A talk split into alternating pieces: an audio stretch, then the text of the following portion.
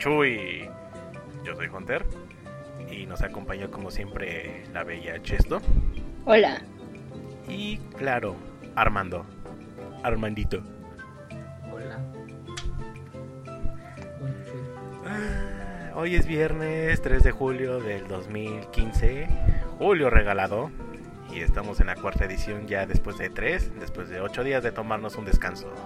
¿O como ven chicos? Pues sí, un saludo a, a Gaby, a Gaby Gomes, porque en el último minuto se, se sintió mal y tuvo que ir al médico, pero en su honor ponemos esta canción de Shantae. Así es, de la Custom Rewards, que la, la tienda. De hecho teníamos este algo ya armado para la rola, pero pues como de último minuto Gabriela se nos enfermó, pues este ni modo. Pero sí un saludo a Gabriela, que se recupere pronto. Y el tema o los temas de los que vamos a hablar hoy es dineros, sobre todo. Dinero, dinero, dinero. Aprende algo dinero, la monarquía española. Exacto. Así que con qué con qué temas comenzamos? Sí. Eh,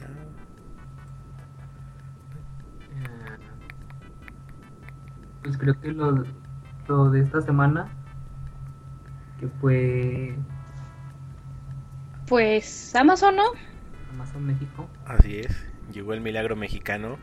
Amazon Hace México. tres días llegó Amazon México, bueno, Amazon como tienda, porque hace un año creo más o menos ya había llegado Amazon, pero como con libros, nada más con ebooks y así. Entonces ahorita ya empezó con producto. como tienda con el 80% del catálogo que tiene en Estados Unidos. Y todo el mundo se volvió loco. Tan locos que la primera venta en Amazon México fue un amigo de Ike. De. Ike. Lique. Y que Pues por sus amigos se vendió. Pero sí, no manches, hasta, hasta parece este una locura o no sé. Ya estamos enfermos de amigos, no, puedo creerlo. Yo sí.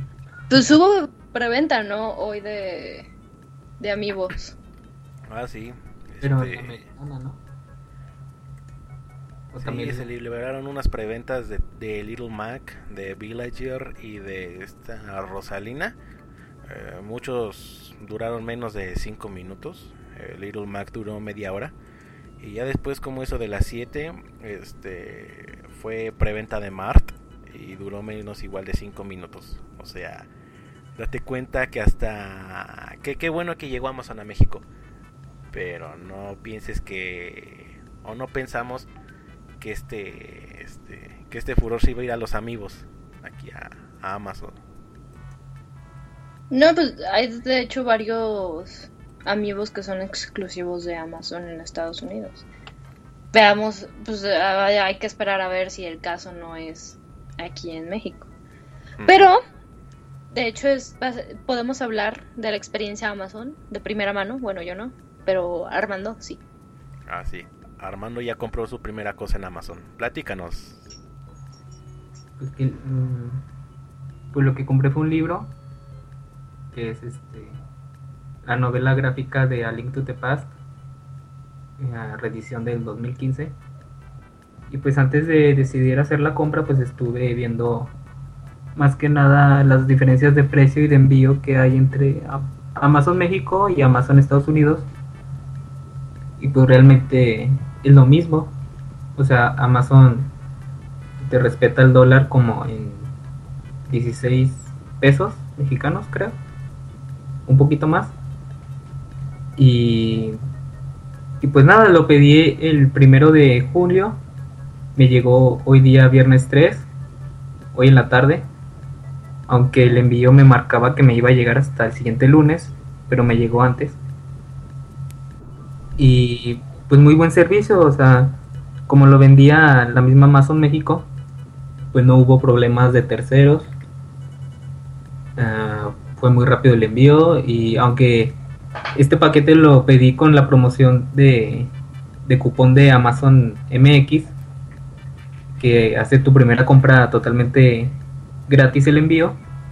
Si lo hubiera pedido con envío no hubiera sido tan caro, serían como 45, 44 pesos y pues hubiera tardado lo mismo. Ok, pero sí, este, si te das cuenta y ves algunas tiendas, los precios en Amazon México la verdad sí están muy tentadores, pero como muchos dicen, aguas, no te vayan a ensartar con lo que sería este más impuestos de aduanas o esas weas. Ah, porque sí tienen que checar cuando vayan a comprar algo si dice importado de Estados Unidos. Si dice importado de Estados Unidos, se la pelan y van a tener que pagar aduana. Bueno, esto es si el precio no está no está incluido la de aduana en el precio. Si hay algún problema, Amazon te va a contactar y te va a decir, este, oye, ¿sabes qué? Necesitamos 60 baros más. Y ya se los pagas y ya pasa. Pero sí tienen que estar como al pendiente de eso porque luego puede ser que que de repente que ajá, que o sea, que de repente les llegue el oigan, tienen que pagar más. Pero es porque ahí dice mismo importado de Estados Unidos. Y, y cuando compras de terceros el envío todavía es más caro. Porque por ejemplo veo cosas de, no sé, menos de 20 dólares, pero el envío cuesta 40 dólares. Porque lo ah, hace, sí, ¿no? Porque lo hace un tercero y no Amazon. Entonces también... Sí, de hecho salió una imagen de una... ¿Qué era? No me acuerdo qué era. Era un accesorio que costaba 9 dólares, pero el envío costaba mil y cacho de pesos. no manches, es contradictorio, me cae de madres esas weas. Sí, pero miren, mientras tan, mientras compren directamente de Amazon, o sea que el vendedor y el envío lo haga a Amazon, tanto de Estados Unidos como de México, este, no le veo tanto problema.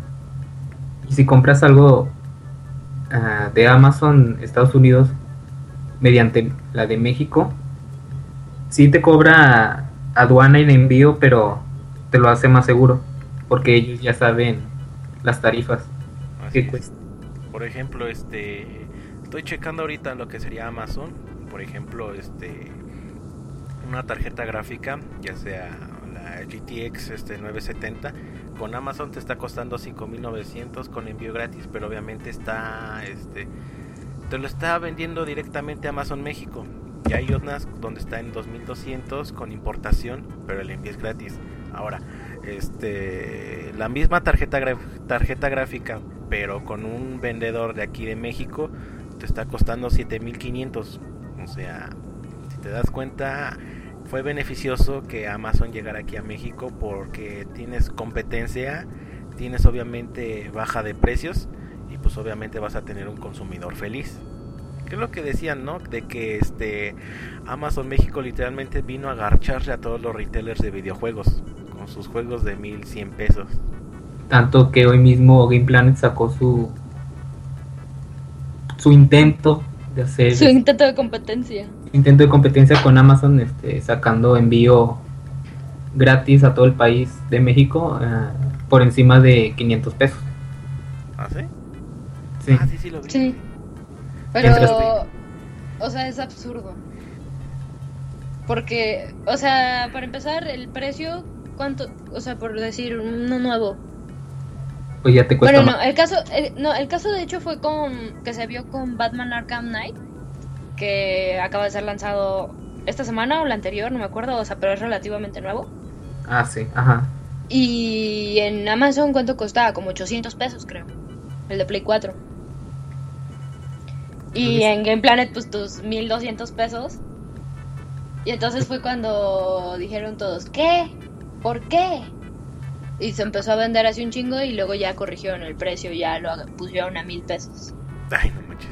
Pero de todas maneras, ¿estás de acuerdo? Son 200 pesos menos que lo que te lo da Game Plan. Ah, bueno, eso sí, porque como dicen, mientras menos intermediarios, más barato el precio. y aparte el vendedor era directamente Warner Brothers.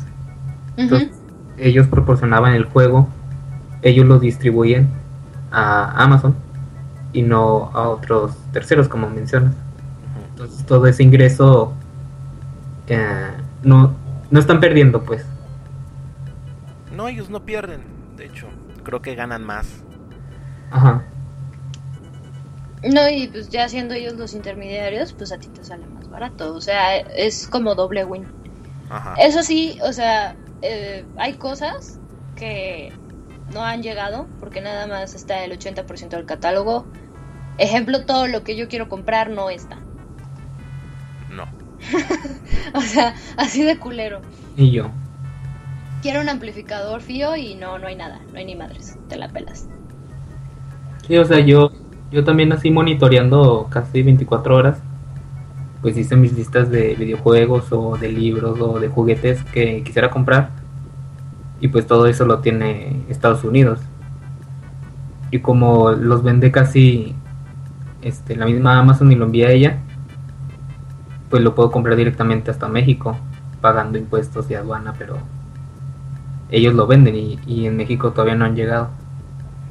Sí, será cuestión de esperarse a que agreguen el otro 20%. Así es, y también falta que obviamente llegue lo que sería Amazon Prime. Que es lo que, Ah, sí. es- que es lo que estaban este, quejándose, ¿no? Este, ¿Dónde está Amazon Prime? Pues poquito a poquito va a llegar todo, ¿no? Todo el catálogo de Sí. Amazon este, Sí. Estados Unidos.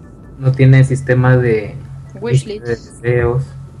Ah, sí, las wishlist. Dice Edo que hacen falta más juguetes y artbooks. Estoy de Sí. acuerdo. Sí, de hecho sí, y una que otra edición de colección, ¿no? Y todas esas cosas, ¿no? Que de hecho, de todos modos, este Amazon Estados Unidos no te vende juguetes para México. No sé, no.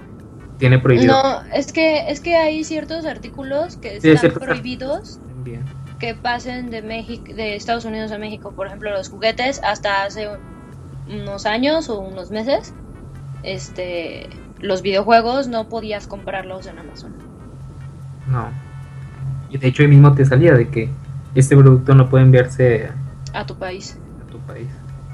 Eso sí, si hay un libro que no o un artbook que no encuentren en Amazon México, lo pueden pedir de, de Estados Unidos y no hay problema con aduana. Los libros no tienen impuestos en México. No. Y si No, quieren, pero- pues aprovechan el envío. Ajá.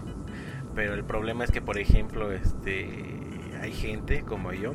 Yo, por ejemplo, yo prefiero los libros este físicos. No me gusta usar Kindle ni Por eso- de manera digital. Pero es que no está el libro que yo quiero. O sea, Por eso, o sea- nada más. Ah, nada más lo tienen en Kindle, no lo tienen en físico en Amazon en Estados Unidos. Mm, todavía no. Ah, no, pues ahí sí ni modo. Ni modo. Por menso. Mm. Pero ni modo. De Ah, hecho, pues- estaba haciendo este un ejercicio este, con- comparando los precios de Amazon con, con una tienda. Y este, la verdad, este sí se ve un ahorro, pero el problema, como dicen, es que te van a ensartar completamente con el con aduana. Más si el paquete es un, vol- un volumen muy grande, Y si son electrónicos. ma- más si es el- son electrónicos. Pero bueno, ¿qué esperan Si de no, Amazon la, si no, la otra que pueden hacer es eh, van a Estados Unidos, a Disney y en su hotel pueden pedir y que ahí les lleguen las cosas de Amazon. Las por- abren y las pasan y ya pues no les pueden comprobar que no las traían. Eh, Entonces se las pelan. y dinero para Disney. A cambio de dinero para Disney, ¿no? O sea, De Amazon México, ¿qué esperamos? Pues yo espero que sea una competencia real y que no sea así como que ahorita esta semana que está nuevo y te damos el envío de 600 para arriba gratis y que los precios tengan un pequeño descuento porque están abriendo y que ya después sea la misma gata pero revolcada como línea. De verdad espero que abra la competencia. Obviamente, mucha gente estaba diciendo que iban a matar a los retailers. Obviamente no los van a matar. Porque aunque ustedes, personas neoliberales, sigan comprando, ustedes sí compran por internet. La mayoría de la población en México no compra por internet. no. Sí, Entonces que- ellos siguen teniendo ese mercado. Hay gente como yo que no tenemos tarjeta de crédito. Entonces, pues es otro desmadre. Sí, yo por ejemplo espero de Amazon México que este, habrá más opciones de pago, no solo con Visa y Mastercard, sino, con, sino con la tarjeta neoliberal. En serio, a mí sí me gustaría que tuviera esa, esa opción. Y pues obviamente Que puedas pagar con saldas competencia. Ajá. Y para no usar Oxxo. Y pues a mí me gustaría que tener este mayor competencia y obviamente aquí lo vamos a ver reflejado cuando posiblemente, no es directamente, pero los precios de, de las cosas en las tiendas van a tender a bajar por obviamente cuestiones de competencia y al ver que Amazon les está comiendo el mandado, pues sí, van a tener que bajar sus precios. No creo, Dice- fíjate. Dice Ahí sí no creo. Amazon en Oxxo. Eso, eso sí lo veo muy posible porque, por ejemplo, Steam pues tiene servicio de pago en Oxxo o en 7-Eleven. Ah, pues Mercado Libre ya lleva años teniendo ese servicio. Entonces, este sí es un sí es muy posible que, que siendo México pues se vaya por ese servicio de pagar en Oxxo o Amazon. Otra cosa que dices de que van a bajar los precios en retail, no creo, porque por ejemplo en 2009, 2010, que subieron los juegos de 800 a 1000 pesos y luego volvió a bajar el dólar, este, no volvieron a bajar los precios, se quedaron en... No, eso es una mafia. Entonces ya se van a quedar en 1200 porque aparte de pagar el, el juego, pues tiene que pagar a los empleados, tiene que pagar a- al El- local, la renta de local. que pagar este otros servicios que, que nosotros tal vez no tomamos en cuenta, pero de que ellos sí. Y como dices, también es una mafia. Igual los mismos retailers están, están en Amazon. En Amazon. Y ahí te das Y, cuenta. sí, de Amazon, hecho también, ¿no? si te fijas, o sea, ella, la- o sea, no nos, no habría que como que dejarnos engañar, o sea, las empresas, estas empresas manejan todas sus divisas en dólares, todo el dinero que manejan es en dólares. Es Sí. absurdo pensar que porque el dólar subió, ellos van a subir sus precios. Ellos no tienen necesidad porque todo está en dólares. Ellos no pierden ni ganan nada. Pero ese es su justificante para subir el precio. Y no la van a bajar. Porque ellos quieren ganar más dinero. Sí, exacto. De hecho, sí. Pero en fin, así ha estado el milagro mexicano del Amazon. He escuchado muy buenas este, opiniones de él. Y pues obviamente algo que nos va a gustar en cuanto a los este, coleccionistas de amigos es que posiblemente la búsqueda bajó un... o se facilitó un... ¿qué será? 10%, 20%. Sin embargo, pues obviamente este, encontrar amigos raros va a seguir estando más complicado. Pues sí, igual de complicado. De rezarle a. Sakurai. A tu Ah. figura de Sakurai. a tu amigo de Sakurai, que por cierto, este, ya es- creo que ya estaba la preventa de Mario Maker, pero con el puro librito. Todavía no han sacado el amiibo. Posiblemente en estos días sí estamos viendo lo que sería el amiibo. Pero ¿quién compra amigos con juegos? Nadie. Ah, también ya está listado el la pre- está listado el, Este, como decía Chesto, antes de que este tuviera un pequeño problema, ya está listado lo que sería este Yoshi Stambre. el amigo Ah, ya está el Yoshi. Stambre. Uy, se nos cayó Chesto. Sí, ¿no? No, Está teniendo problemas Chesto, perdón. Esto es en vivo. No somos perfectos, pero sí. Hola, hola. Ah, ya. Listo. Ah, perdón. Les decía que está ahorita el Yoshi's Woolly World con el amigo de Yoshi listado en Amazon para que preparen sus clics y sus tarjetas. Ah, sí. Vayan preparando los dineros porque la masacre para el Yoshi Stambre va a estar muy, pero muy difícil. Eso lo va a querer todo el mundo hasta el que no coleccionaba amigos. Lo voy a comprar y voy a regalar el juego. O lo voy a... Voy a votar. Ah, sí, ya tengo el juego, lo botas, ¿no? Y te quedas con el amigo, ¿no? El juego vale queso. Que de hecho es este algo muy feo. algo está bonito, pero ya es muy feo el asunto de que estés comprando el juego y el juego no lo ignores, pero quieres el amigo. O sea, te apuesto que así va a pasar con Chibi Robo y con los este con el Animal Crossing. Qué feo. Quiero esos juegos. ¿Para jugar? No. No, o sea, primero a ver si encuentras, El amigo. a ver si encuentras los amigos, porque estos, en cuanto salga la preventa, se van a acabar. De hecho sí. Como se lo estaba comentando anteriormente, cada amigo se estaba este eh, media hora. este, menos de media hora se estaban acabando. Ah, mira, Edo me está diciendo algo que creo que el juego de Animal Crossing es gratis.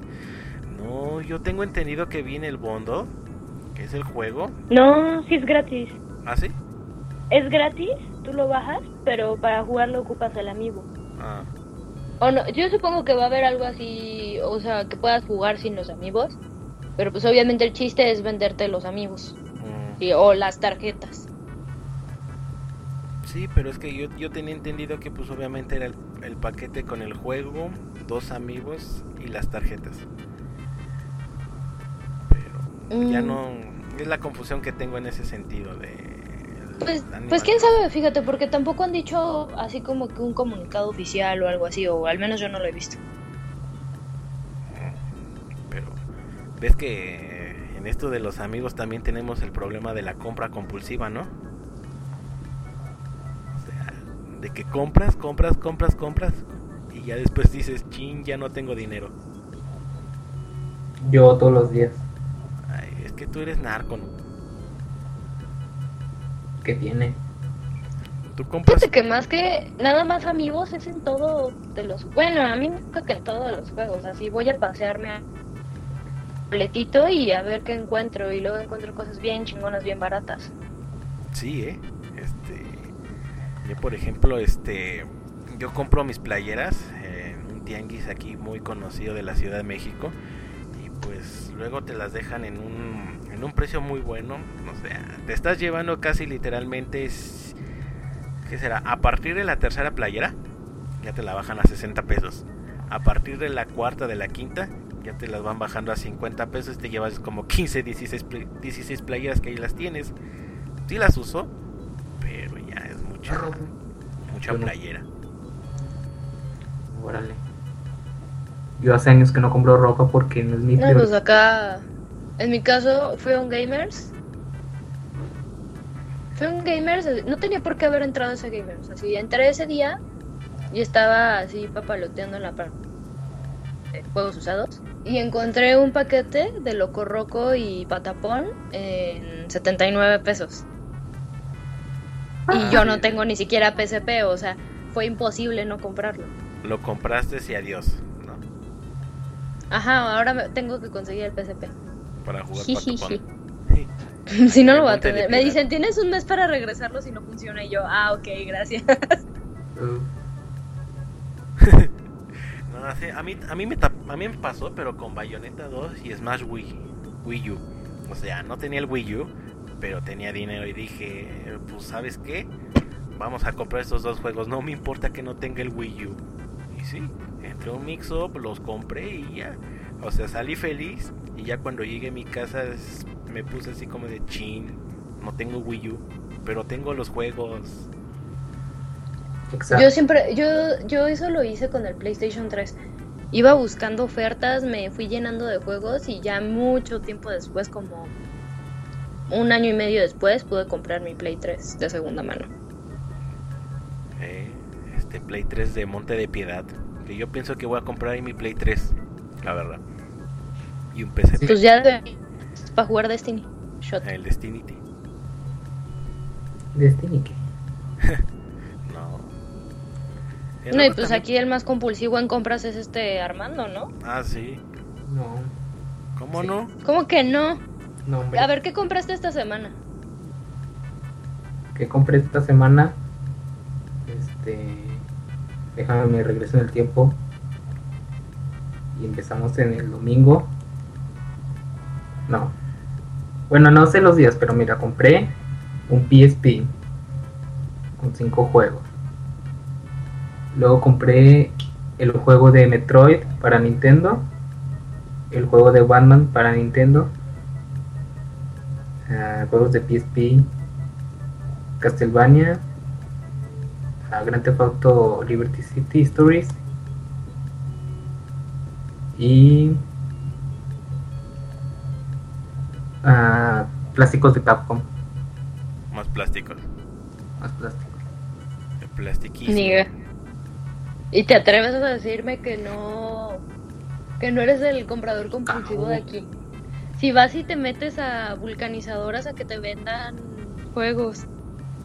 pero encuentro joyas. Ya te conté la historia de.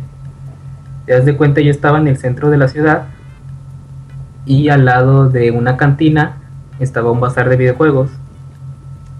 Entonces, pues yo entro así nomás a ver qué venden, ¿no? Y veo que tienen juegos de Super Nintendo. Y entre esos tenían Castlevania Drácula X y Wild Guns, que son muy, muy, muy raros de conseguir. Y pues le pregunté al señor de la cantina, del bazar, de lo que sea, que cuánto los vendía y me dijo que es que 70, 100 pesos. Y me los llevé. O sea, Y ya. Y dices que. luego luego tú tienes la suerte, no, es que también tiene la suerte ese hombre.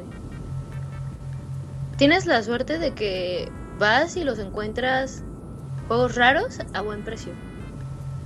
Aquí en mi pinche Friki Plaza, que es el eh, lugar como en el que puedes conseguir juegos más seguro, pinche Minish Cap sin Sin caja ni nada. sin caja ni nada eh, en 650 pesos. No, yo, yo, yo por ese precio consigo uno con caja. O sea, yo, yo por ese precio pagaría uno con caja completo. Pero no suelto. Suelto 150, 200 pesos. Hablo mucho. No, pues aquí te dicen, no, chavo, es que es raro. Y luego Raro. te pones a ver las cifras de cuánto vendió y vendió 8 millones, ¿no? Súper raro. Ajá, o sea, de hecho me querían dejar un Super, Mar- Super Mario World de Super Nintendo. Eh, no sé quién me dijo, 800 pesos, amiga. No. Y yo así de, güey, ¿tienes idea de que este fue el juego más vendido ever, yo creo? O al menos de- del de Super creo que es el más vendido fácil. Creo que es el, el segundo porque el primero es Donkey Kong Country. Pero igual, los Donkey Kong Country te los quieren vender en millonadas. O sea, pero ¿y cuántos cuántos vendieron? O sea, es un chingo, no es raro conseguirlo. 16 millones, o sea. Cualquier hijo de vecino lo tiene. Tú. O sea, tú sí los puedes conseguir en vulcanizadoras o en cualquier otro lugar. O sea, eres. Exudas dinero para conseguir juegos. O sea, Ni tanto. O sea. Aparte, todo eso. Todo eso. ¿Cómo te puedo decir? Pues como dice Chest, o sea, son. Son. Son eh, oportunidades de suerte. Porque pues que tengo que buscar entre todos los FIFAs. Entre todos los for Speed. Entre todos los Call of Duties que hay en la ciudad. Y entre todo eso pues sale algo. Algo padre, algo bueno. bueno, eso sí. Este, yo, por ejemplo, compré el F0 con cajita. en 300 pesos. Y era cuando compré mi NES. El. El güey que me lo estaban vendiendo. Este. Me dijo. Ten este juego de deportes. Yo cuando le dije. Quiero mejor ese F0. Y o sea, tuve la oportunidad de comprar F0, el de Super NES con cajita. Y anteriormente, pues también este aproveché la oportunidad para, para comprar este Super Metroid.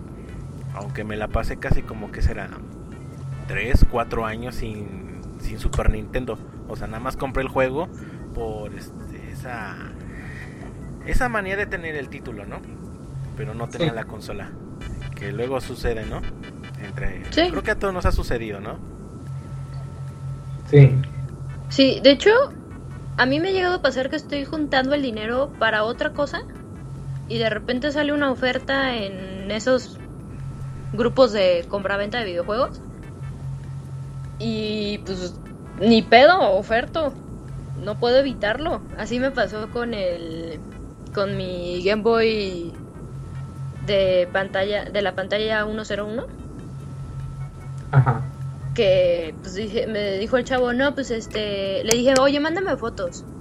ya me mandó las fotos del juego prendido y así. Dije, no, ¿cuánto, cuánto pides? Me dice, es que le falla el botón, el R, el... Ajá. Desde el R, pues. Me dijo, le falla ese. Y ya chequé y normalmente se... Pues fa- tienen fallas porque están puercos. Sí, sí, sí, se ve porquillo el, el Game Boy. Y yo, ah, ok. Y le digo, ¿a cuánto me lo bajas? A 250. Y yo, ah, perfecto. Y el güey me vendió así sus bootlegs de Pokémon. Pero me dio un F0 y un juego de Power Rangers original. Por 250 y el Game Boy chido. El SP. Sí, eso sí es buena compra. Sí. O sea, y, y yo ya tenía un, un SP. Que al final vendí por 100 pesos. Ah, Porque pues, no me servía una chingada. Hubiera sacado más. Pues sí, pero pues, nadie me lo iba a comprar. O sea, estaba jodida la bocina, se veía fea la pantalla. Pero eso no lo dices, lo hubieras vendido. Eh. Yo lo, Ajá. lo vendo. También este, esas compras compulsivas es cuando ves una edición especial y dices, no manches, quiero esa edición. Y no tienes varo, pero No. la quieres.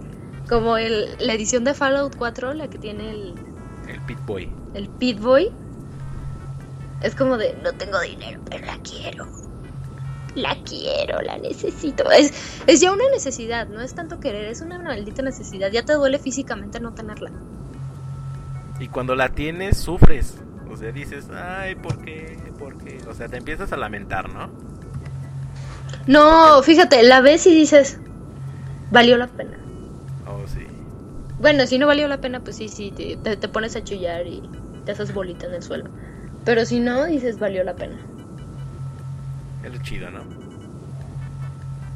Sí. Pero este, esas compras compulsivas no solo pasan en videojuegos, o sea, pasan también este con otros tipos de artículos que dices, ah, lo quiero, y cuando lo compras ya lo tienes y te, te arrepientes, o simplemente lo disfrutas, ¿no? Por ejemplo, un, este, ustedes qué artículos si cualquiera este, lo compraron de manera compulsivamente aún sabiendo que ni lo iban a utilizar o ni lo necesitaban. Libros, libros, películas. Pero casi Por- siempre libros. De hecho, en la semana fui a, a Gandhi y me encontré una edición limitada de colección de las nuevas portadas de Harry Potter. Tengo todos los libros de Harry Potter en español, tengo la mitad de los libros en la versión americana y me, y me compré dos libros en la versión nueva inglesa porque no me dio dinero para comprar la edición de colección, pero estuve chingui chingue chingue que la quería. Mira, te voy a pasar los PDFs para que los subas al Guacala. No mames, PDFs, no me chingues. Y así No, no- o sea, yo tengo un Kindle y sí leo y todo, pero es Harry Potter, es mi vida. Otro que, que me pasó fue con la The Complete Collection de Calvin y Hobbes, que fui y lo pedí y no tenía el dinero completo todavía, pero por suerte lo logré juntar y ya, te, ya tengo aquí mis historietas.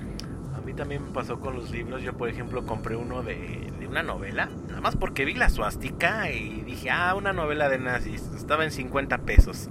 Y chinga. Me arrepiento de haberlo comprado. Me pregunta Danister que si conviene comprar un Kindle. Aquí va. Un Kindle, si lo piensas usar de tablet, o sea, meter de internet, bajar apps y eso, no. Porque para empezar no puedes bajar apps. La- el navegador de internet es súper primitivo y así. Pero si lo vas a usar para lector de libros, es una maravilla. No te tienes que comprar el más caro, que es el Voyage, que es una cosa preciosa. Pero te puedes comprar un- el Paperwhite, que es el que yo tengo, y está precioso. O sea, está hecho para que tú leas con plena luz del sol y que le veas perfecto la pantalla sin problema, porque es tinta electrónica. Y si a ti te gusta mucho leer, tú sabes que esto de leer es carísimo. O sea, para empezar, un ejemplo básico. Los libros de, de Game of Thrones, los de Juego de Tronos, te cuesta 400 cada uno. Van ¿Qué? 5. El libro, ¿Por qué? Pues porque está grande, es una novela que es un bestseller, ahorita está de moda, 400 pesos, sin pasta dura, pasta blandilla. En 10 años, ¿cuánto vas a costar? Esto no sube de precio. No, en el mercado de libros no No se devalúa. es tan volátil como el de los videojuegos. Aquí lo que más importa son las ediciones, las primeras ediciones limitadas de tiraje. Pero ¿por qué si, lo, si luego las segundas ediciones son lo mismo? No, no son lo mismo. No son Pues lo mismo. No son lo mismo en que cambian a veces la portada o que cambian algunos errores de... Todo, todo eso no importa, lo que importa es el texto. Ajá, Bueno. o sea, no- por eso te digo, en realidad no... No es tan volátil el mercado. Pero de Por todas eso. maneras siempre cuesta lo mismo. O Déjame sea buscar los... que... ah, Ah, dice Azure, los libros no suben ni bajan de precio. Bueno, No, no bajan de precio ni suben. A menos de que, por ejemplo, te encuentres, no sé, una Biblia de primera edición de las que hizo Gutenberg, pues ahora sí. Pues es un chingo de dinero. Que en su tiempo yo creo que no costaba tanto. sí, de hecho este depende también del libro que este o de la editorial, que el libro cueste o más caro o más barato. Sí, pero realmente los libros no es un mercado a explotar. La cosa es que así a ti te gusta leer y te gastas 400 pesos por libro, 300 pesos por libro, pues un Kindle te super conviene. Porque el ebook es muy barato o entrando al- a temas ilegales, pues lo bajas gratis. Ah, mira, dice Danister, este, los libros los compras en Amazon o los puedes comprar de otras páginas. Bueno, tengo entendido que para el Kindle eh, creo que es forzosamente Amazon, ¿no? No, espérate, no. Ah, no. no. Puedes, puedes comprarlo, mira, es más fácil comprarlo directamente de Amazon porque el, el Kindle se conecta directo a la tienda y tú ya nada más le, da, le picas para bajar. Puedes descargar PDFs o ebooks y cambiarlos a Movies para que puedas meterlos a tu Kindle.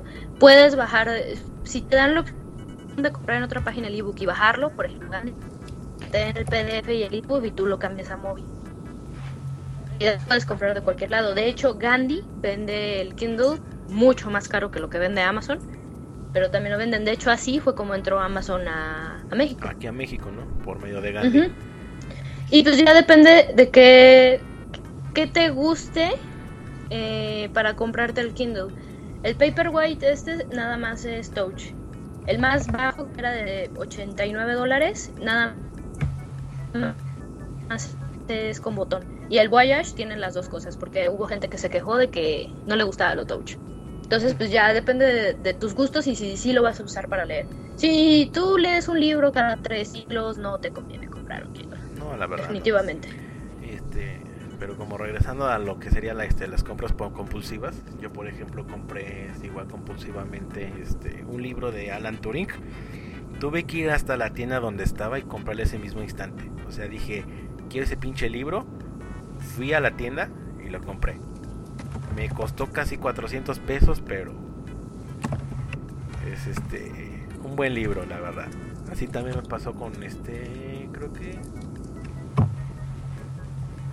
con los de este Isaac Asimov, que creo que cuando comencé a conocer a Mara, ella me recomendó uno y así como me lo recomendó, así compulsivamente fui, lo compré y lo leí. Y así va pasando. Y también con muchas otras cosas. Por ejemplo, con el alcohol. No, a mí me ha pasado que veo una botella de vodka que me gusta y voy y la compro, aunque ahí la tenga de adorno nada más. Sí, Porque hay, Absolute saca unas ediciones que están preciosas y yo no sé. Yo colecciono latas. Tengo mi colección de latas. Entonces, ver una botella bonita es como de la de que necesito. Yo no compro este las pinches botellas por su este por lo bonito, o sea, sí están bonitas las de Absolute, o sea, vi unas de cuero y unas con toque disco estaban padres, pero yo soy más de whisky y ahí tengo una botella de Jack Daniels, la del White Rabbit Salon. La compré hace creo que 5 años y ahí sigue, pero por el pinche la necesidad de que quiero la botella, no me importa si la voy a tomar o no, pero pues ahí la compré. O sea, a eso nos lleva la este las El compras consumismo. compulsivas. Las El compras compulsivas, de que lo ves y le dices, lo quiero. Ajá. De hecho, Steam es un buen es un Steam es una buena es un buen ejemplo. Oh, sí. Steam. Ahorita que estuvo en la Summer Sale, yo iba por un juego. Yo solo iba por King, Crusader King. Y si podía conseguir todos los DLCs en un paquete más barato, mucho mejor. Pero resulta que Civilization también estaba en venta y también estaba en venta no sé qué madre. Y ahí fui, me atasqué y gasté como mil pesos y yo nada más iba a gastar Endeudada. 150 pesos. Sí. Yo, por ejemplo, ahorita estoy viendo mi este mi librería de Steam y de toda la de todos los juegos que he comprado, casi el 75%, sí, el 75% es este compra compulsiva. El otro este 15 se podría decir si fue este pensada. O sea, tengo más juegos por compra compulsiva de que ah, está barato, lo compré. Que de que ah, quiero el juego, lo voy a jugar y todo ese asunto. No puedo creer que compren juegos y no los jueguen. Me decepciona.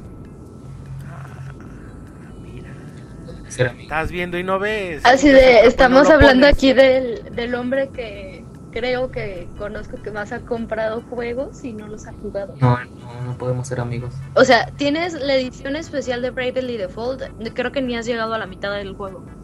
Tengo cinco horas y todo eso, cinco horas de juego y todo eso es de mi pueblito. No ha avanzado nada. Sí, Julio, yo colecciono latas. ¿Tienes Yo algún problema? coleccionaba latas. Bueno, aquí tengo en mi escritorio pues una lata de Guinness, una lata de Monster, eh, dos de Coca y un Mountain Dew.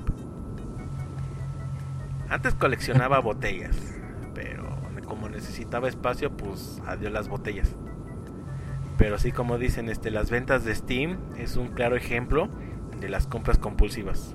O sea, de que por esa ese impulso que te lleva, lo compras y ya no lo vuelves a usar. También me pasó, ¿sabes cuándo? En la flash sale de la PS. Compré Borderlands 2. Porque tengo el 1, pero tampoco lo he jugado. Pero compré Borderlands 2. La trilogía de Mass Effect. Este. Okami. Y mi hermano me hizo comprar. Eh, Godines Among Us. ¿Para qué? Si eso lo puedo ver en YouTube. La historia. ¿De qué? ¿De De Mass Effect? De las ojos. No, pero ese no, ese ya lo tenía, ese no lo compré. El de Godines. Injustice Gods Among Us. Ah, sí. Ah, de peleas. Ajá. Ese- Sí, ese también. que la gente lo odia. El único que he jugado es Okami. Los demás ahí los tengo. ¿Por qué compra Ay, me lo hicieron, co- Ah, me lo hicieron ¿qué? comprar, me completaron la tarjeta con dinero, entonces tenía que comprar lo que quisiera. Ahora una pregunta, este, las compras compulsivas se pueden pasar a la comida, o sea, de que compres este algo compulsivamente de comer y a la mera hora ya no te lo comes. A menos de que seas gorda compulsiva, no creo. Yo mido muy bien mis compras porque yo no desperdicio dinero en comprar. Tú de solo compras juegos, no comes. Comida. Cosas así. De hecho, esto de gorditas Doña Chuy es, es patrocinado por Chuy. O sea, por Doña Armando. Sí, que él compra de manera compulsivamente gorditas. Todos los días. Dos Todos millones de pesos. al mes. No manches. Sí, es en serio, ya saqué cuántos. Al mes son dos millones. Y no estoy Ah. contando. re- Él, él, él hace que su puesto gane más de 2 millones de pesos y por eso le van a cobrar y va a Armando. Ajá. Creo que este tú eres su cliente frecuente, ya hiciste rica a la señora, la señora ya está este disfrutando unas vacaciones en Mónaco. En Los Cabos. La señora ya va al Tour de France y tú bien feliz comprándole gorditas así de manera compulsiva. Yo también lo he hecho con la señora de los tamales, o sea, no te voy a decir que no. Es que soy buena gente. Este, este Azuri, di- este Azuri dice que él compra pizzas enteras para mí. Déjenme les digo que no sé quién me dijo o en dónde leí que con mucho esfuerzo y dedicación puedes conseguir que cualquier pizza sea una pizza individual. Sí. Como no entiendo. A ver, Chesto. O sea- explícale al niño. O sea, que te puedes comprar una mega pizza y te la comes tú solo y ya es individual la pizza. No importa de qué tamaño sea, es individual. Ah, ok, ya te entendí. Sí. Jijijiji. Yo regularmente me como una mediana para mí solo. No mames. Ocho no puedo comer más de dos pedazos. Ah, Yo nada más me como la mitad de una pizza. no te este, puedes considerar gorda de morado. Yo sí. Eh, Gordito de morado. hablando de hablando de eso, busquen leer arroba gordas de morado. Así. Si son, si son mujeres se van a dar la espantada de su vida, si son hombres se van a reír mucho. ¿O no? Ah, ¿verdad? No suben fotos de morado, nunca he visto. No. Morado, el color de de- las gordas. Compras compulsivas en comida, yo creo que nada más dulces. Me, en café. me gustan mucho los dulces. Ah, y el Starbucks. Sí, el Starbucks es mi verdadera compra compulsiva. Hay veces que paso enfrente, no tengo planes. Starbucks. Mm, Bueno, tengo una tarjeta y ya voy. Guácala, guácala. Yo nada más tuve una compra compulsiva con el con Starbucks y ya desde ahí pues encontré el café que me gusta. Pero cuestiones de comida, una vez me compré una torta cubana y nada más me comí un cuartito de la torta. O sea, fue la conclusión de se me antojó la torta. Ya después de que intenté dislocarme la, la quijada para podérmela comer. Ahí lo dejé. O sea, Y lo hubieras dado. sí, sí te la acabas, La sí torta te creo. también. Y la torta también. Pero- No, yo vi chocolate oscuro de Hershey's, del Milky Way que es oscuro, lo que sea, y me lo tengo que comprar. O Riz, veo algo de Riz y se me hace agua a la boca inmediatamente. Todo lo que sea chocolate y se mueva, me lo como. Oye, qué rico. Sí. Guacala. Me imagino que ese chocolate negro que se mueve le está sacando el chocolate blanco. Eh. Kinder sorpresa. El- Eh, ay, ¿se acuerdan que había uno que se llamaba Milky Way? Que era ¿el así, chupipac? que era, ajá, el chupipac, que era tenía chocolate eh, pues, Uy, yo creo que chocolate blanco, no sé, y le apretabas y salía todo, estaba padre. Está bien padre. Y Me rico. recordaste. O sea, me este, extraño el Milky Way, ese Milky Way, el chupipac. Haríamos un Patreon, o más bien este, una petición en change.com org para que regresen el Milky Way chupipac. Para que cancelen Metroid. Y El Milky Way oh, Metroid. Ah, no, no, no, no quiero hablar de eso. No quiero hablar de eso. No, estamos hablando de compras compulsivas. Oh, sí. Pero o sea, si te das en cuenta no solo en videojuegos, sino en cualquier otro tipo este de, de comercio, pues compras este de manera compulsiva. Que hasta a mí me ha pasado en la música, la verdad. O sea, compro discos ni los escucho, o sea, porque lo No. tengo en la computadora, o sea, todas las discografías que tengo en la computadora los estoy comprando Mira. este, de manera física. Pirata. Sí. Yo sí soy pirata. Tengo Yo sí los de música pirata. Regresan a los mucho, mucho, mucho que no compro, que no voy y busco un disco que yo quiera. Si si acaso mis únicas compras compulsivas con algún grupo de, de música fue Gor- es Gorilas. Tengo to- todas las versiones, tengo hasta sencillos, nomás por tenerlos. Tengo LPs, que no, no tengo reproductor de, de Eso sí. LPs, pero lo tengo porque es Gorilas, porque los amo. Te hubiera pasado el PDF de gorilas también. El PDF de gorilas. Armando, por favor. Mm, Compórtate. PDFMA está. PDFme Todo tiene- esta, hijo. ¿No les ha pasado también con la ropa? No, yo casi no compro. Mira, para ser, muy je- para ser mujer soy bien rara, casi no compro ropa. Con lo que me pasa es con los tenis, con los vans. Desde Necesito- tengo colección de vans. Y el no. coleccionismo de, de tenis. No sé qué se siente traer ropa nueva. Está chido. Está chido. O sea, está chido, pero pues es ropa, al final se va a romper, al final va a valer queso. No como un juego que te dura 20 años hasta que se pudra. Hasta que se oxide. Hasta que se oxide. Hasta que que por eso lo la metes en cajas para que nadie las pueda, nadie pueda tocar. Mm, Hasta que se le derrame la pila al jueguito. Eh, O hasta que se re- hasta que se joda. Y, Nos y aunado queda- a eso de las compras compulsivas. Ah. No, No, pues sigue, sí. sigue. No, pues mejor. Ahorita. Les ponemos una rola que tiene que ver con el dinero. Y. Regresamos para platicarles de cómo esas mismas compras compulsivas luego las tienes que esconder. Porque llegas a tu casa y te madrean si ven que compraste otro juego, otro Nintendo.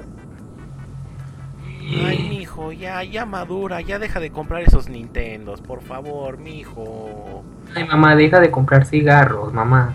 Llevas 40 años fumando, mamá. Ya, deja. Ah, esa es, esa es otra compra compulsiva, los cigarros, la verdad. ¿Ustedes fuman de aquí?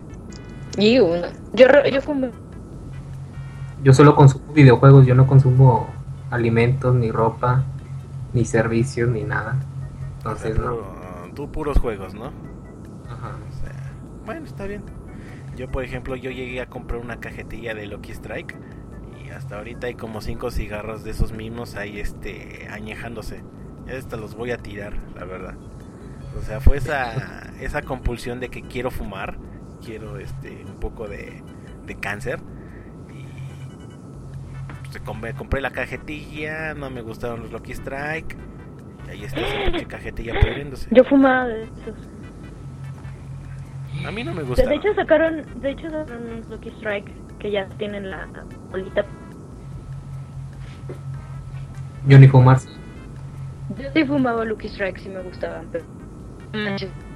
De dinero. Una cajetilla, 50 pesos. verga. No. Bueno, Me lo gasto mejor en calorías en Starbucks.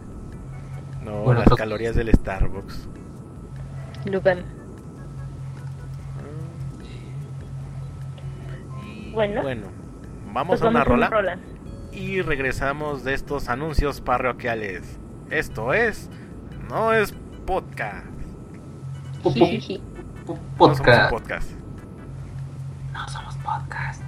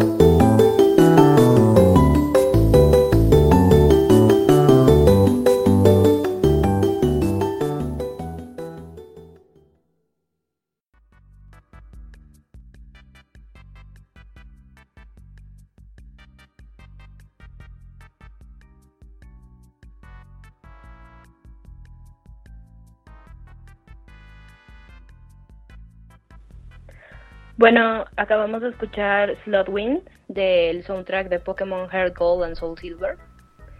Porque aquí a la única que le gusta Pokémon soy yo. Y querían algo de dinero, pues eso es dinero. Mucho dinero. Oh, sí. La monarquía española, como diría MC Dinero.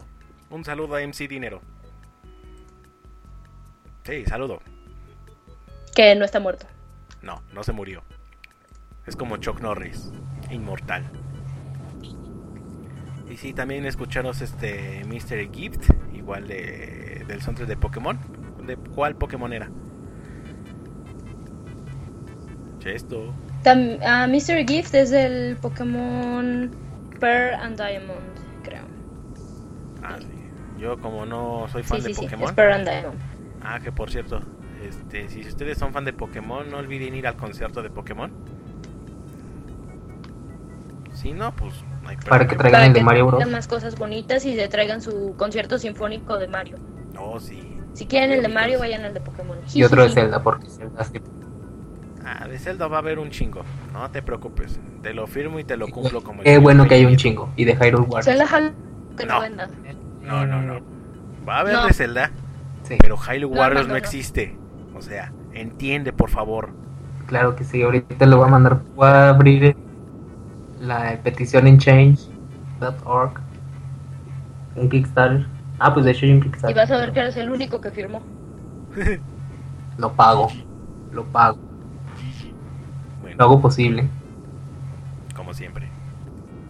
Bueno, después de estas Bueno, compras pues entonces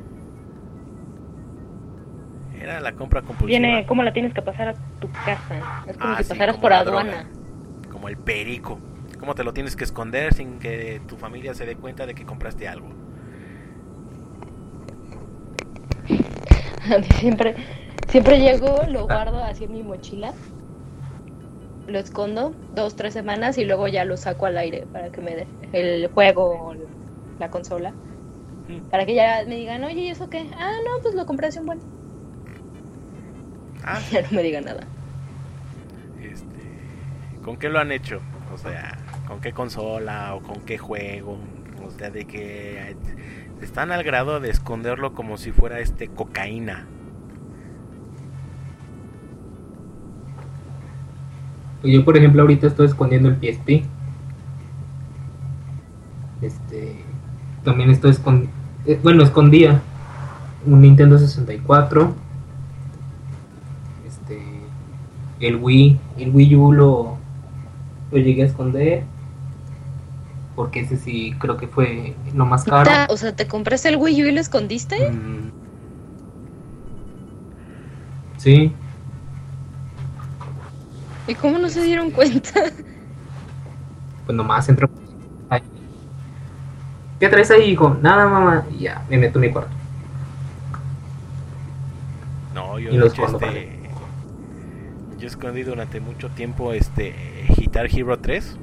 O sea, lo compré y aproveché que el momento que mis papás o que algún familiar mío estuviera, no estuviera en la casa, fui, lo compré y me lo estuve escondiendo, o sea, lo escondía debajo de la cama. O sea, si te das cuenta, a ese grado yo estaba escondiendo Guitar Hero.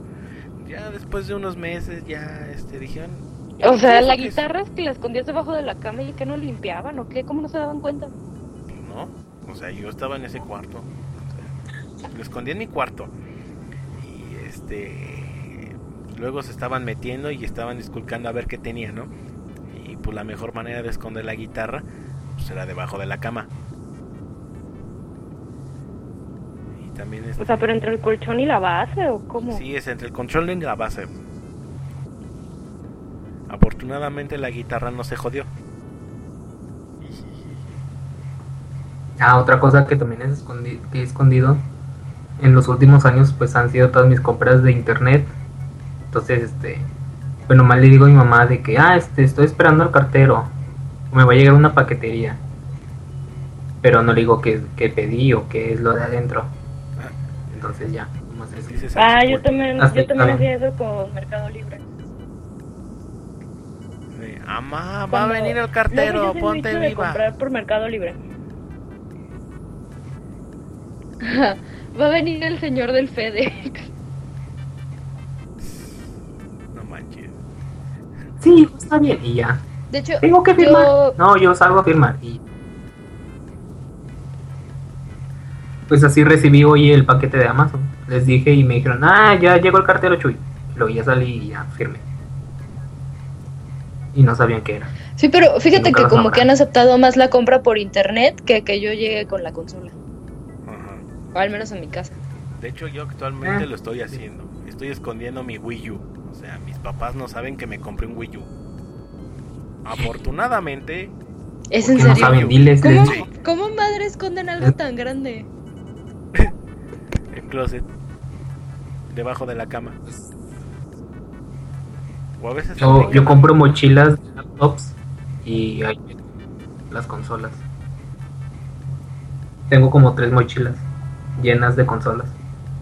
Porque ya no tengo espacio en mi cuarto por tanta chingadera que compro. Entonces, o necesito un cuarto más grande o me voy, me desintegro. Wii, un Wii U de closet, carita. Yo tengo algo así como un costurero. yo tengo algo así como un costurero, una cosa así, que la tengo atascada de consolas. Todos mis juegos y consolas están ahí. Así llego y la pongo, y pongo ¿Qué una otra nueva. cosa escondida? Así nadie encontró nada. Ah, bueno, más que esconder, es donde ponerlo, por ejemplo, los pósters que te dan en preventas o, o que tú compras, pues a lo, casi siempre llegan a ser muy grandes. Y a mí como no me gusta tenerlos enrollados, porque luego se le hacen arrugas, este, yo el consejo que les doy es que lo pongan debajo del colchón y este pues pues se planchan se planchan el póster y les queda liso y, y sin arrugas. Y ya lo mandas a enmarcar todo y bonito. para cualquier documento que tengan. Sí. Que es otro gasto y también tengo que esconder que que marqué un cuadro. Aunque eso es más obvio cuando lo pones en tu cuadro Que ahorita, por lo ejemplo, estuve escondiendo el Wii U por el cuestión de uno o dos días. Ya después, este, pues ahí lo dejé en mi cuarto a la simple vista. Y después dicen, ah, mira, ¿a poco te trajiste tu Wii en tu cuarto? Y le digo, pues sí, ahí está el Wii. O sea, es lo bonito de que el Wii U se parece al Wii. Ahí lo único que hay que esconder más o menos es el Gamepad. O sea, pero. Ahora que lo mencionas, así de, pues, "Ay, tiene que ver eso es de generación cuánta gente- espontánea, de repente salió. Ajá. De, ay. Eh, ¿Y cómo conseguiste eso? también depende de eso de cuánta gente Pues así también pasó Ah, con- dependiendo de cuánta cuánta gente entra en tu cuarto pues, pues también te escondes las cosas pues nada más entran mis papás, mi hermana y a veces este hashtag la tía. Por ejemplo, conmigo casi no entra. Conmigo casi no entra nadie, entonces lo que yo compro, pues este, lo limpio, este, le abro los cassettes de Nintendo, los limpio, los CDs los checo y ya los pongo en la repisa y ahí se quedan para siempre, toda la vida, sin ser tocados ni jugados. Y ya. Ah, como dicen aquí en el chat, asumimos que si no si no te diste cuenta, ya la hiciste. Y sí, y sí funciona, ¿eh? Sí, porque ya después, Sí. o sea, ya no te regañan, es como de repente ya lo traes. ¿Y eso cuándo lo compraste? Ah, ya hace un buen. Hace como tres meses. Ah, bueno. Ya no te Que les recomiendo hacer es tatuaje. Háganse, háganse un tatuaje, no, no ligan a nadie y ya nomás llegan y ¿cuándo te hiciste esto? Me lo hice y qué. Y ya, tienen su tatuaje gratis toda la vida. Sin ser juzgado ni nada. Ay, a lo mejor los le- corren de la casa. Fíjate que así sí le hace a mi. Tengo una amiga loca. Tengo una amiga loca merolera que así le hace. Llega con tatuajes con perforaciones a su casa y se las esconde. Y ya después de como seis meses dice: Le dicen, ¿y eso qué? ¿O qué onda? Y dice: Uy, ya lleva como un año y ni cuenta te diste. Y se enferma. Ajá. Ajá, así le hizo mi hermano también, o sea, él este él es muy fanático de Sepultura. Lo mucho que puede llegar es que los corran de la casa Ah, y se hizo. No, o sea, él se hizo su tatuaje y nadie se dio cuenta tiempo después. O sea, mis papás se dieron tiempo de cuenta de tiempo después que él se hizo un tatuaje. Pero pues ya tiene años eso. Igual así me pasó con este con el Super. O sea, yo llegué a, con mi ca- a la casa con mi mochila toda llena y dice, ¿qué traes ahí? Libros. O sea, me voy rápido a, la- a mi cuarto, escondo el Super NES. ah, después de 15 días, lo saco ahí. Nadie este, compra libros en yo sí compro libros. O sea, a mí me gusta leer. Nadie te cree esa historia. Ay, pero bueno, No, dice con el, aunque te guste, nadie te cree libros. con el este Es antinatural. con el Super NES. Ahí sí con el 3DS no escondí nada y ¿saben qué? Me compré esta cosa. Me llevé una regañiza, pero pues me compré mi 3DS. No, yo con mi, con mi super, de hecho no tenía planeado comprarlo. Salí de un examen culerísimo ese día. Llegué al centro, a la Friki Plaza, lo vi y dije, ¿cuánto?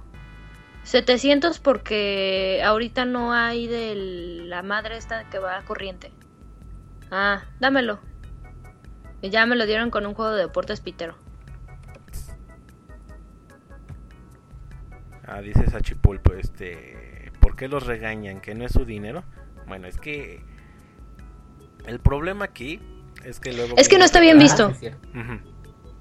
O sea, no está bien visto que la gente compre cosas y este así por el estilo, ¿no? Más si son consolas. No, fíjate que no es que compren cosas.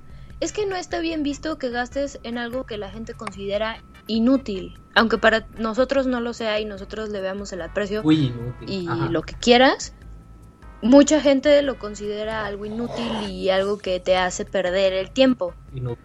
Fíjate, o sea, lo que nosotros nos gastamos en juegos, por decir en un 3DS de, en un 3DS XL de cuatro mil pesos. Hay gente que esa madre se la gasta en una bolsa que se le va a romper o la va a dejar tirada o tiene 80 bolsas más que pues, tienen la misma función. Y la gente no lo ve mal. O en un reloj de 10 mil pesos. Y la gente no lo ve Ah, mal. a pistear. Un juego, semana, un- se una consola, La semana. no se es... compran cuatro pares de tenis al mes. O sea, yo los veo igual. Y pues Te como hace ver como pues, o sea, es mi dinero, lo aniñado, por así decirlo. Así es. O sea, este, el asunto de que sigas comprando consolas, no sé, a los 25, 26 años, eh, para la mayoría de los adultos este, te siguen viendo como una manera de no has madurado. Y mi papá me lo está reclamando a cada rato. O sea, me- él me está diciendo que cuando voy a vender mis consolas, cuando voy a dejar de vender este, bueno, no de vender, de comprar juegos. Y yo le digo, pues, hasta que México gane un mundial. O sea, nunca. Pero es que más bien depende de, este, de la perspectiva de los padres. Que sí, como dice Chesto, lo ven muy malo.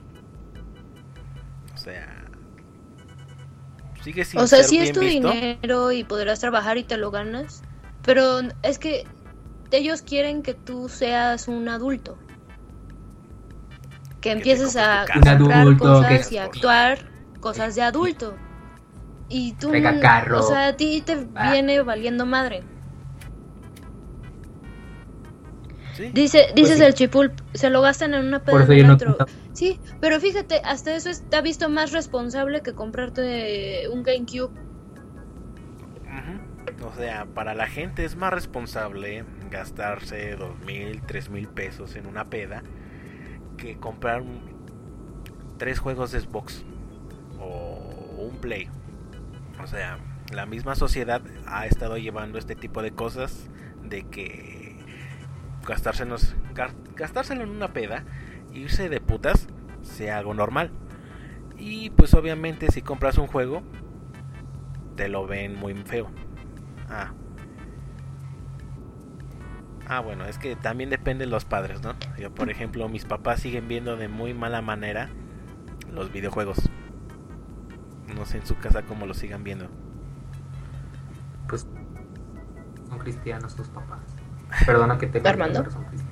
Son católicos, mis papás son católicos. Son lo mismo, ¿no? Mira, X. Quieren a Jesús. sí, tienen a nuestro Y ya cuando lo quieren ya es malo. Porque, como todos sabemos, Jesús es enemigo de los Nintendo. Porque Nintendo es el demonio. Entonces, Por Pues ejemplo, en mi caso es que... Hola. Ah, me Sí, caí. sí te escuchas. No, en mi caso es que es que ellos, o sea, de hecho me ven comprar muchísimos libros porque yo compro muchos libros y me vieron comprar el Kindle y me ven comprando pendejadas de electrónica y no se enojan. Porque lo ven como algo más maduro, yo creo. Pero a la hora que compro un juego nuevo, una consola nueva o estoy hablando acerca de algo de juegos que me interesa, viene él.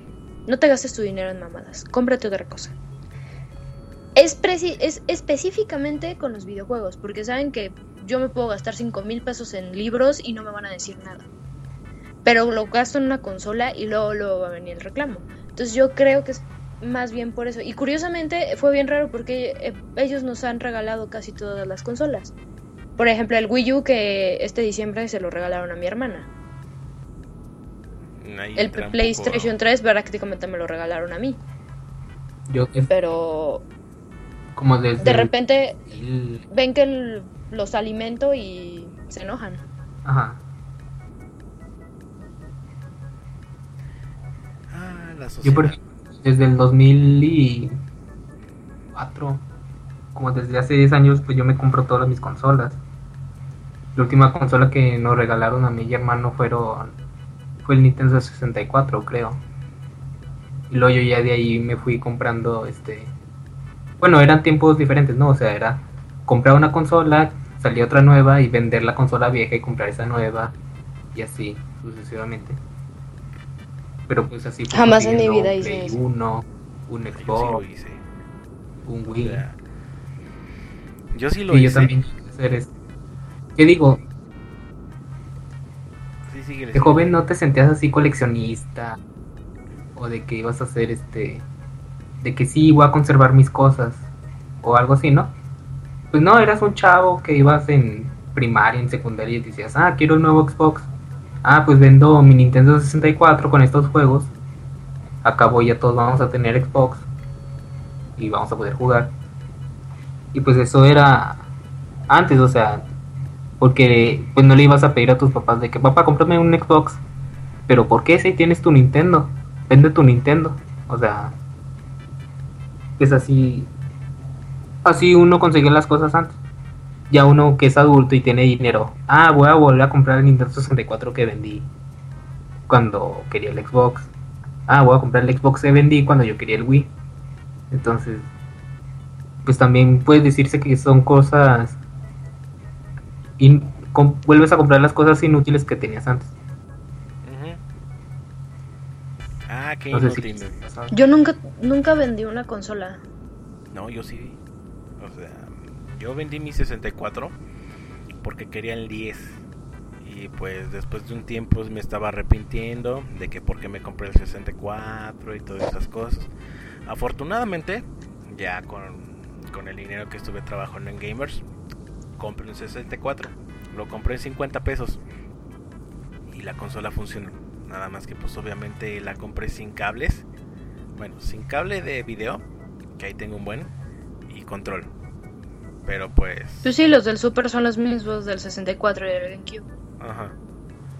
Pero, Ah, pues, no, del obviamente- 64 no, perdón. No, sí. No, no es cierto, miento. Sí. O sea, los cables del 64 ¿Sí? son los mismos del este del Super Nintendo y del Los de R sean los del blanco, rojo y amarillo. Sí, el Sí, son los mismos. La fuente de poder es diferente, perdón, me equivoqué. Nada más es eso lo diferente. Pero en fin. ¿Cuál era el otro tema? Ah, sí. Este, Pues lo de BGA. Hizo una investigación sobre este algo que se Nuestro llama dealer número uno. certificación de juegos. Así que se lo vamos a dejar completamente este tema a Armando. Adelante. Armando. Sí, muchas gracias, buenas noches. Este, les tengo ahorita Presenta una tu tesis, por favor. Este, el nombre de la tesis es eh, mm, el procedimiento que debe llevar el coleccionista para recaudar dinero para comprar juegos certificados por la BGA y cómo afecta el desarrollo humano de la sociedad 2015-2016. Ahora. De la población Bueno. mexicana. ¿Qué, ¿Qué es la certificación de videojuegos? Eh, La certificación de videojuegos es un proceso que lleva una compañía, este, eh, que sus siglas son BGA, Que se llama Video Game. ¿Qué ah, Grandin. No recuerdo. No. Que esta investigación ya se fue Eh, al... es, que estaba bien. Video Game Authority. Video Game Authority. Así como de, güey, pues aquí quién te dio la pinche autoridad o qué pedo. Gracias.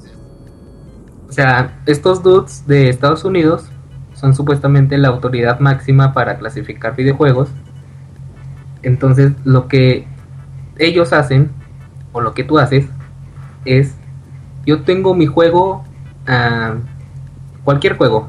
Voy a decir un ejemplo, yo tengo mi juego de Tony Hawk 2 de Nintendo 64 ah, sellado de fábrica, completamente nuevo, sin ningún daño y decido certificarlo. Entonces lo que yo hago es pagar el envío con ellos, digamos 20 dólares, pagar el certificado, que son 30 dólares, y pagar el envío de vuelta, que son otros 20.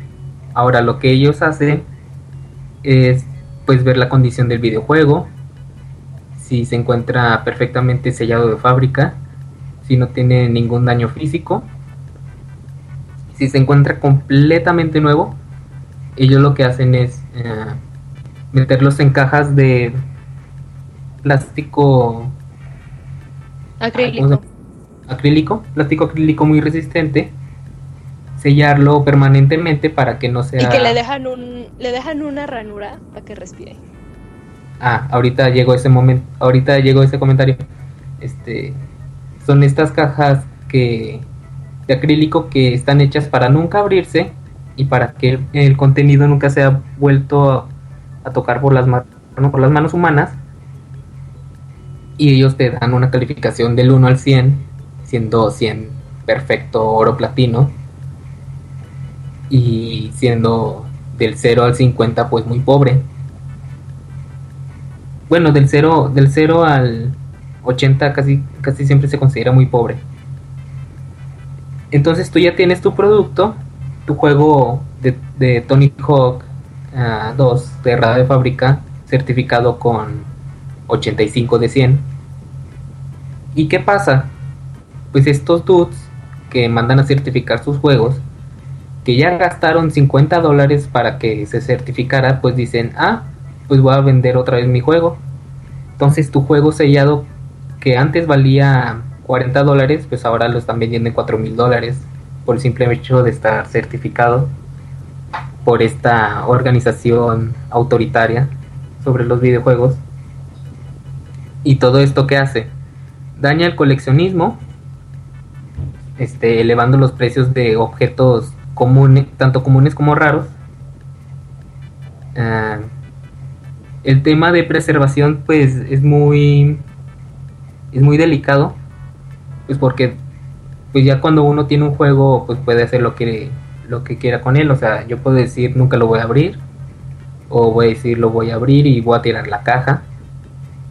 Pero pues a final de cuentas la preservación es un tema de cada uno que todavía puedes encontrar juegos sellados de fábrica sin necesidad de estar eh, certificados.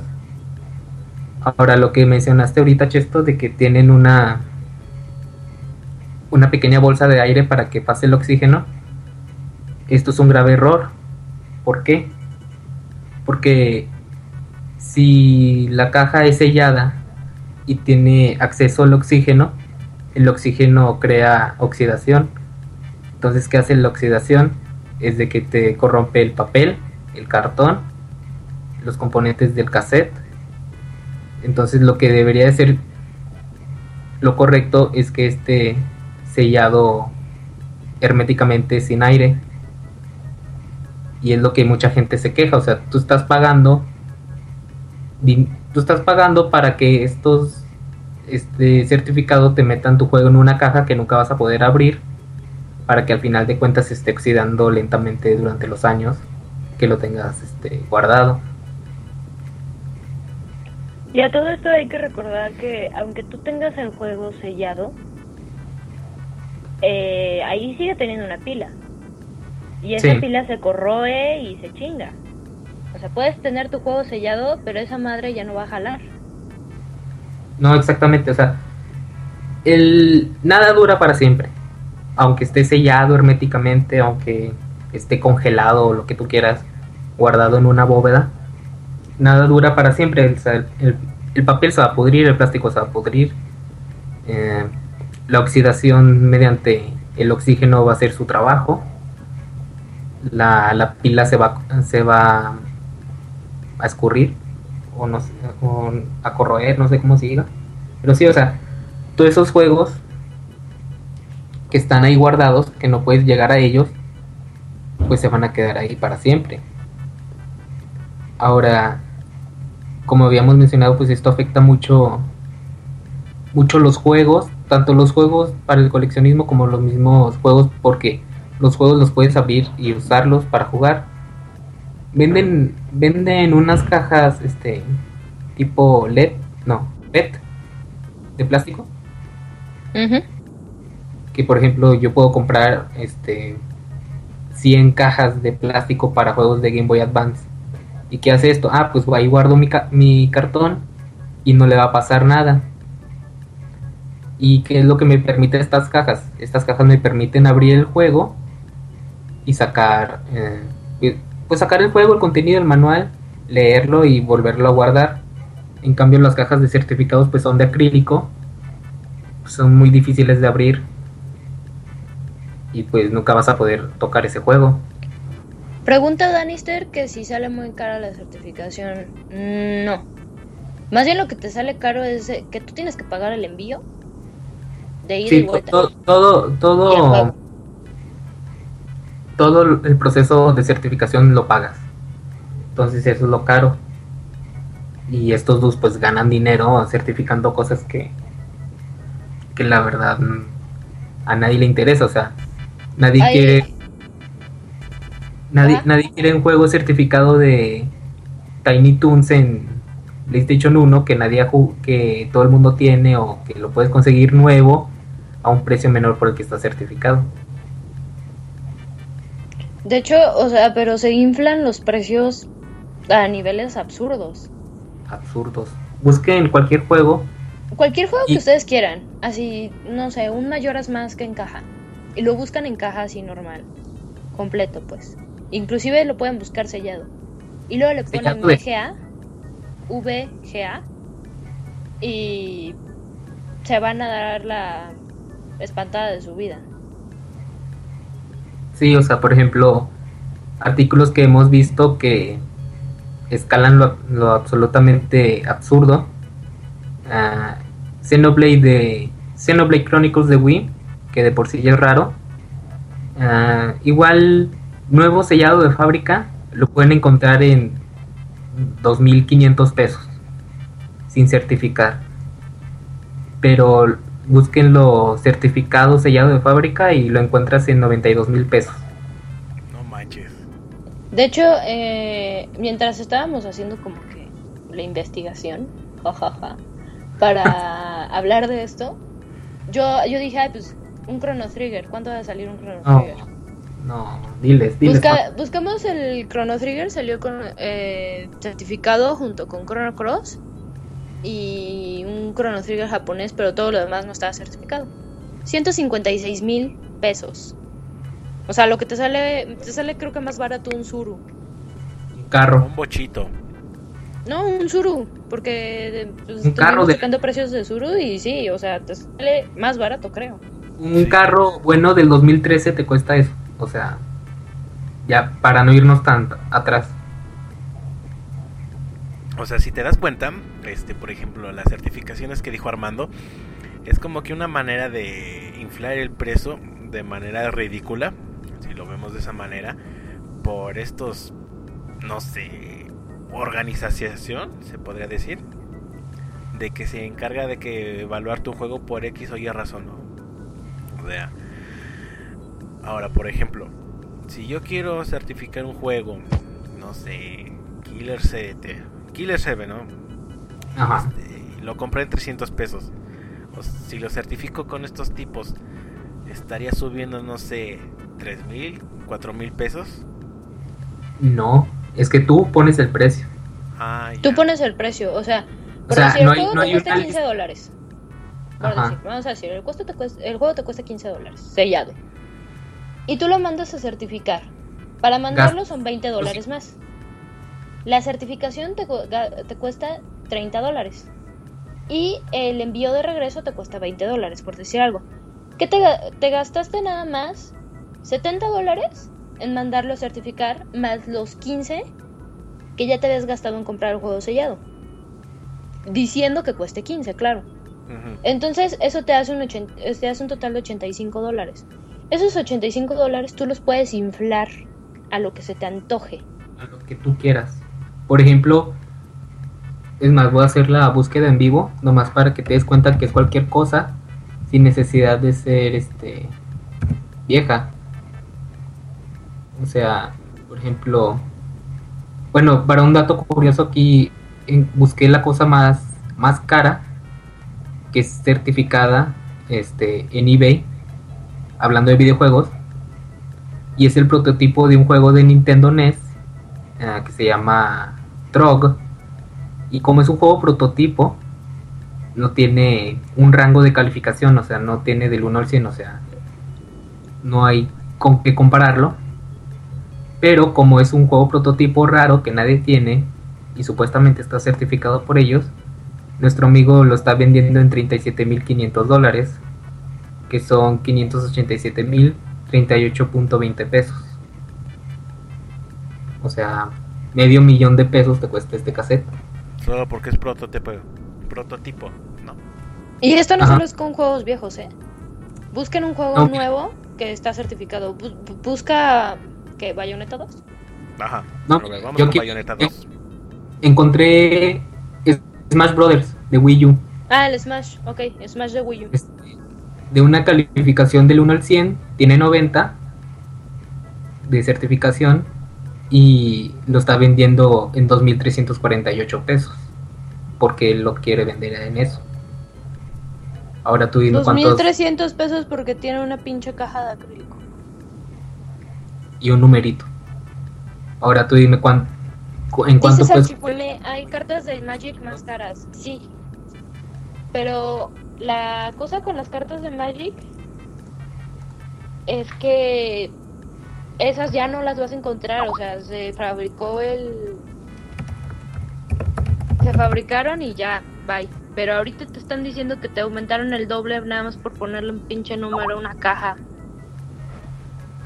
Y porque está sellado. Y nunca lo vas a poder jugar. En cambio, las cartas de Magic, pues bueno, las tienes en su. donde las guardes para co- conservarlas. Y las puedes usar si quieres, las tocas, las lees, las ves. Aquí no puedes hacer nada de eso. O sea, están selladas para que no las vuelvan a tocar manos humanas. Es absurdo. ¿Cuál es el objetivo? O sea, para empezar, para mí, tener un juego sellado es una pendejada. Disculpen Sí. mi vulgaridad, pero es una pendejada. ¿Por qué? Porque no estás... no- ¿Para qué fue hecho el maldito juego? Fue para jugarlo. No para tenerlo ahí de admira, admíralo. y digo muchas lo cosas pones en una caja que no vas a poder volver a abrir. Ajá. Digo, hay cosas raras de que no, es que hay que preservar las cosas originales, pueden estar en un museo, lo que tú quieras, pero al final de cuentas vale, bueno, por ejemplo, vale mejor abrir las cosas y sellarlas otra vez, o sea, no no tenerlas selladas para siempre porque si pasa un accidente o de que tú sabes, por ejemplo, no, no solamente pasa en los videojuegos, por ejemplo, me recuerdo juguetes que también usan baterías, pues cuántas, cuántas veces no se han echado a perder las baterías. Por ejemplo, ahorita estoy buscando juegos con lo de la certificación BGA, por ejemplo, eh, F0 de, de Super NES. El precio va- varía desde 1400 hasta 1700, solo porque está sellado en una caja de acrílico y tiene una calificación, ¿no? O sea, es estúpido este tipo de cosas de certificación porque literalmente es encerrar un juego y, e inflar el precio solo porque ciertas personas te lo están diciendo. Pregunta a Uzi que para Pero qué también porque hay- hagas tu certificación, que entonces no tiene sentido. Tiene sentido por el hecho de que hay gente que quiere Que tener paga. las cosas así. Que paga, que paga que paga sus 10 mil dólares para tener su Chrono Trigger sellado y usarlo. Sí tiene Ajá. sentido, porque eso sea, es dinero que ganan. Y estos güeyes llegaron y dijeron, nosotros somos la autoridad y ya, fueron y lo hicieron. Estoy, estoy viendo Minecraft de Xbox One con calificación de 90 sellado ma- a más de 3 mil pesos. Ahora, O sea- yo también estoy viendo otro, que es este el bundle de Metroid Prime y Zelda Wind Waker, 62 mil pesos, con calificación de 85. O sea, es una estupidez. O sea, imagínate si tuviera calificación de 100 nomás porque el dude que lo revisó dijo, ah, este sí es de 100. ¿Cuánto O sea, y no nada más es con, con juegos, también certifican cómics, certifican juguetes, Manuales de videojuegos, manuales de videojuegos. artbooks, O sea- creo. Uy, y luego si, más si lo que mandas a certificar está autografiado.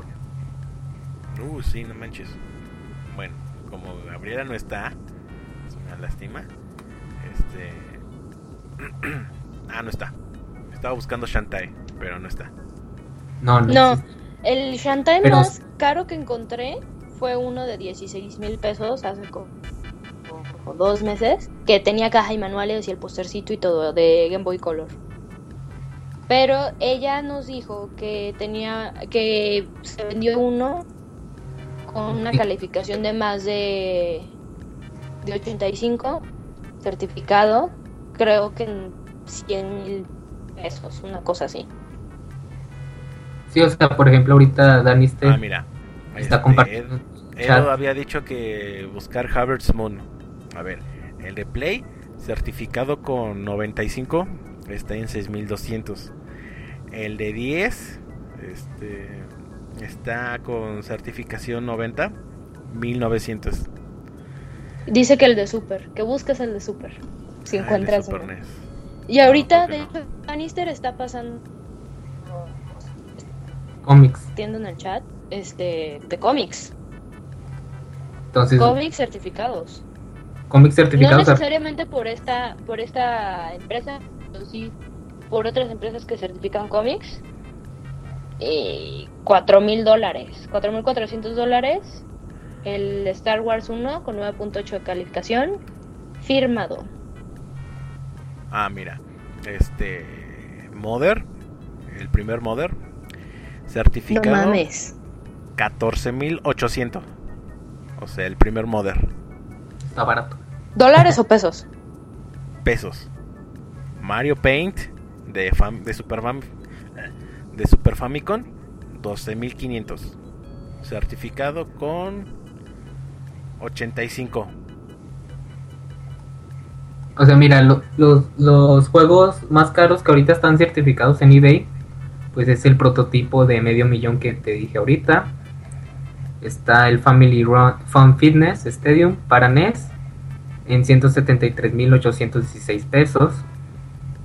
Little Samson, que de por sí es un juego súper, súper, súper, súper raro para Nintendo. Sellado de fábrica en 156.000. Chrono Trigger en los 156. Chrono Trigger en los 156 Ah, mira. Mm, ahorita estoy checando. Y no solo están este, los juegos de Fire Emblem certificados. También está la consola. sí, o sea, puedes mandar a certificar lo que tú quieras. La cosa es, pues, si tú lo quieres tener en una caja sellado, pues ok. Qué jodida tu vida, ¿no? Para tener un juego sellado y pagar todavía. ¿Cuántos Es que no le dicho? veo... ¿Qué? ¿De qué? Del precio de certificación. Es que depende, pero según yo son como 30 dólares para la certificada. Pagas 30 dólares para tener un juego así, este. Sellado. O sea, yo, yo no le encuentro el chiste, la verdad. Pues es que no lo tiene, o sea, es un negocio. Sí, eso yo sé que es un negocio, pero no le encuentro el chiste, la verdad, de mandar estos juegos a certificar. Pero bueno, hay gente que quiere tener su juego favorito sellado y que se vea como que en una caja de cristal, así sin impurezas y todas esas cosas. Pero bueno. O este, sea, Lannister- también comentaban que los gringos le- lo hacían con las con las tarjetas, de tarjetas de- béisbol. Pero, Ah, sí. chavos, no es lo mismo. No es lo una mismo porque tarjeta de béisbol, las sellada o no sellada, la vas a ver y le vas a dar vueltita y dices, ay, está bien bonita y ya. No te va a servir para nada. No ¿Pero tiene un una función. Un juego se supone que lo tienes que poner en una consola y jugarlo. Ahora, Se supone, esa es el- la función, que la gente lo quiera tener sellado. No sé por qué chingados les traba tener sus juegos sellados. De hecho, hay tutoriales en internet de cómo checar si tu juego está sellado bien, o sea, de fábrica, o lo resellaron. Sí, hay, hay mucho, hay mucha documentación sobre esto. pero de- Obviamente, cierto, esto, o sea, esto te sirve para casas de subasta. O sea, lo certificas y te dan documentación y lo das en casas de subasta. Pero estamos de acuerdo que una persona que se supone coleccionista, se supone, de videojuegos, lo que quiere tener- es tener el juego para jugarlo o al menos tenerlo que lo pueda ver y tocar. Se supone. Ajá.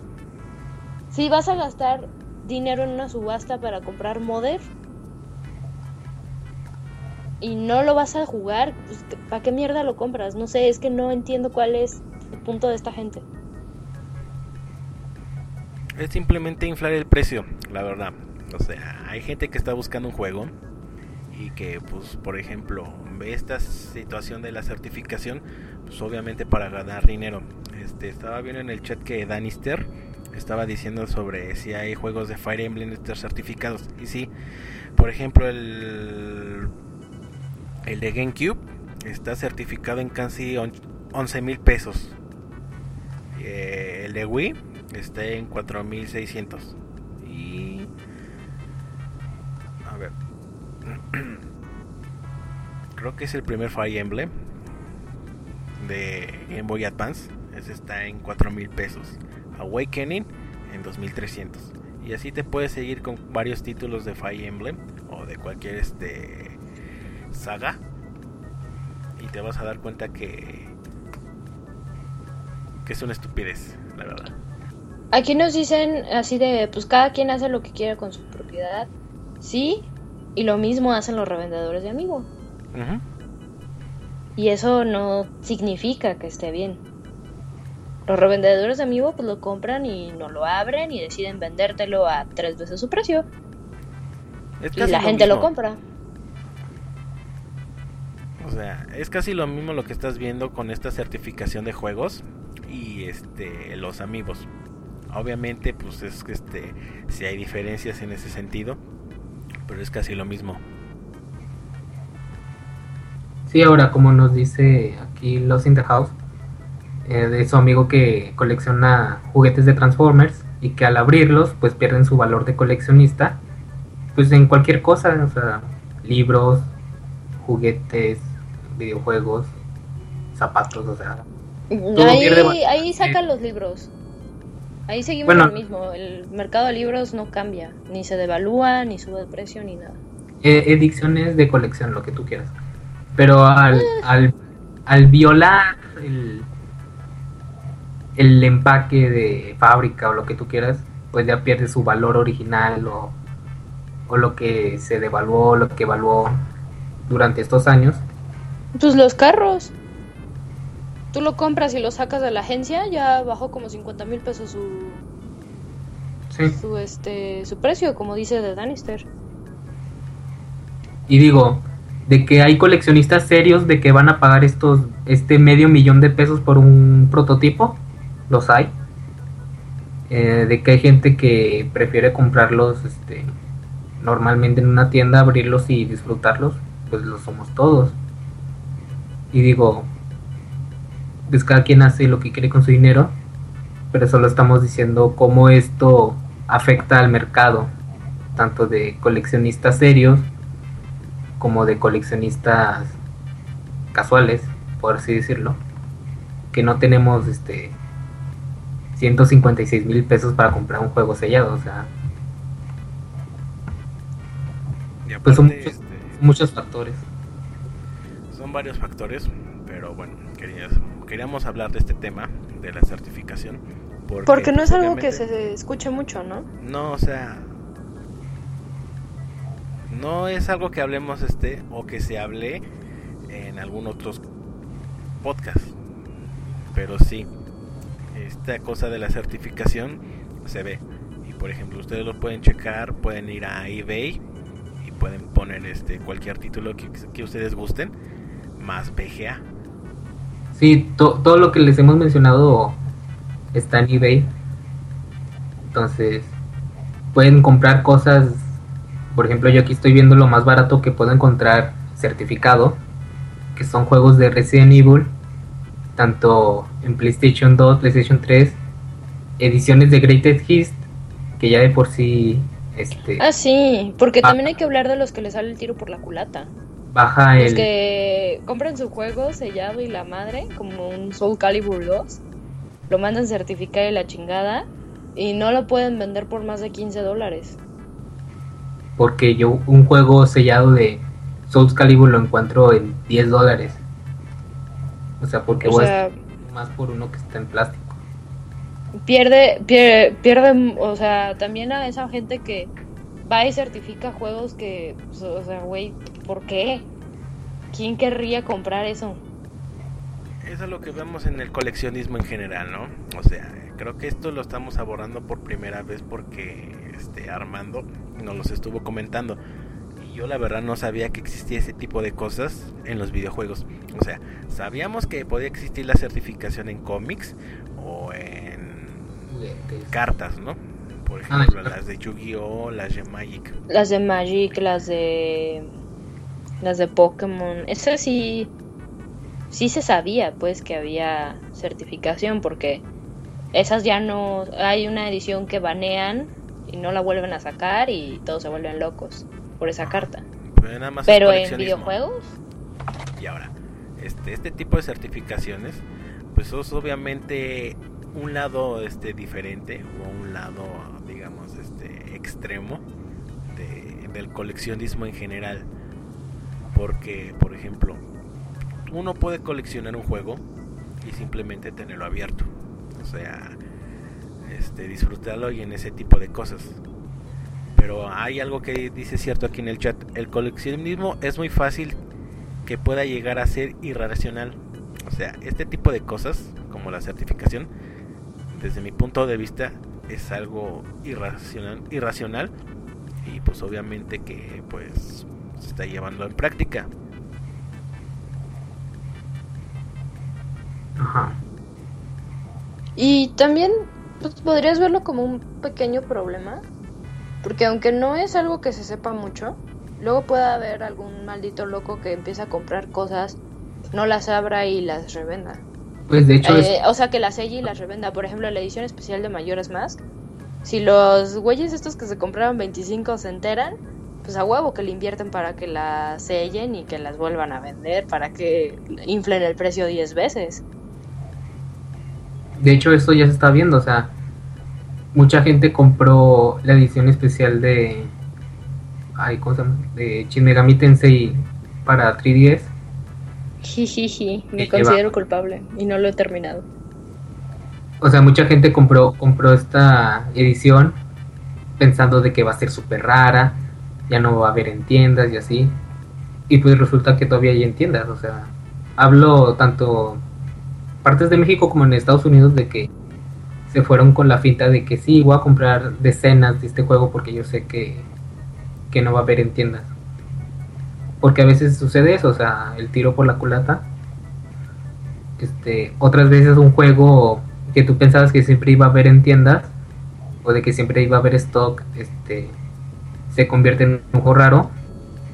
Una noticia que yo supe es de que, por ejemplo, Zelda Ocarina of Time en 3DS ya se puede considerar un juego raro por el hecho de que ya no se fabrica. Pero pues cuántos no, cuántos juegos de Zelda no se han fabricado. O sea, hay, No, o sea, ya no se fabrican. hay suficientes para el mercado, o eso parece haber. Pero solamente por el simple hecho de que ya no se fabrica, pues la gente lo está vendiendo en 1500 pesos, 1700. Aunque yo pueda ir a un tianguis y conseguirlo en 300 pesos. O sea, No, y lo más triste es que hay gente que sí paga ese precio, que se va con la finta y lo paga. Ajá. Sí, va a haber, va a haber este tipo de mercado siempre cuando haya consumistas. Ujú. O sea, este, el mercado va a funcionar hasta que alguien este, deje de comprar. Pero pues obviamente esto va a seguir, obviamente. Y pues... Sí. Chan chan. No, y ahorita nos estaban diciendo de, de las arcades. Chicos, ahorita meterse al mercado de las arcades es está cañón. Yo me he estado documentando porque me quiero comprar una una candy que son de las arcades japonesas. Para empezar en México están bien cabronas encontrarlas. Pero también las placas son carísimas. hay placas que llegan a costar mil dólares, una cosa groserísima. Y el problema luego es que, es difícil este conservarlas. No en todos lados se tiene el, la manera de conservar adecuadamente tus placas para que las puedas este jugar y todo y que no sé, por ejemplo, a, la, a las de Capcom que luego tenían esta del suicidio y todo esto.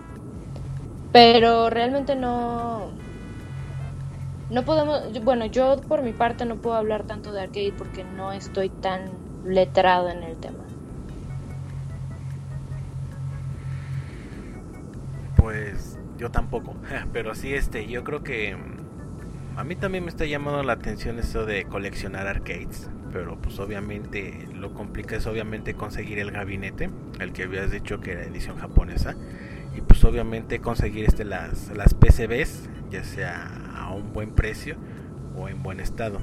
Digo, todos conocemos aquí a Artemio y pues obviamente sabemos cómo él este luego está relatando todas sus sus odiseas sobre coleccionismo de arcades y este restauración de las mismas. Yo no soy fan de las arcades, pero me gustaría tener una mesa de pinball. o sea, no me importa si es rara o... No, es que esta salió en 1987 y es de la película de Volver al Futuro. O sea, no, yo quiero nomás una para pasar el rato. Fíjate, a mí tampoco me... O sea, yo si acaso buscaría dos placas que sí me interesarían. Sería la de el arcade de, de las tortugas ninja.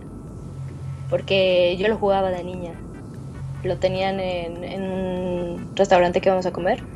Ya el único, o sea, era un arcade hecha para el juego de las tortugas ninja y me encantaba. Y y el otro sería Street Fighter Alpha 2. Serían las únicas que diría, ¡ah, las quiero! Las Uy, demás, pues si las consigo, si no, no sé qué. Yo de este placas de arcade, pues obviamente serían los Metal Slug, este Marvel vs Capcom 2 y este pues yo creo que ya. Sí, si vamos así, sí quiero arcade. más este Metal Slug y pues obviamente este Marvel vs Capcom. Entonces, bueno, sí me gustaría tener arcade, hablan, pero más que arcade serían juegos específicos, por ejemplo, Ah, este Alice Ausi no son placas, son cartuchos de energía. Ah, ok. Este, no sabía. Este, yo creí que eran este placas, pero bueno, muchas gracias por la corrección.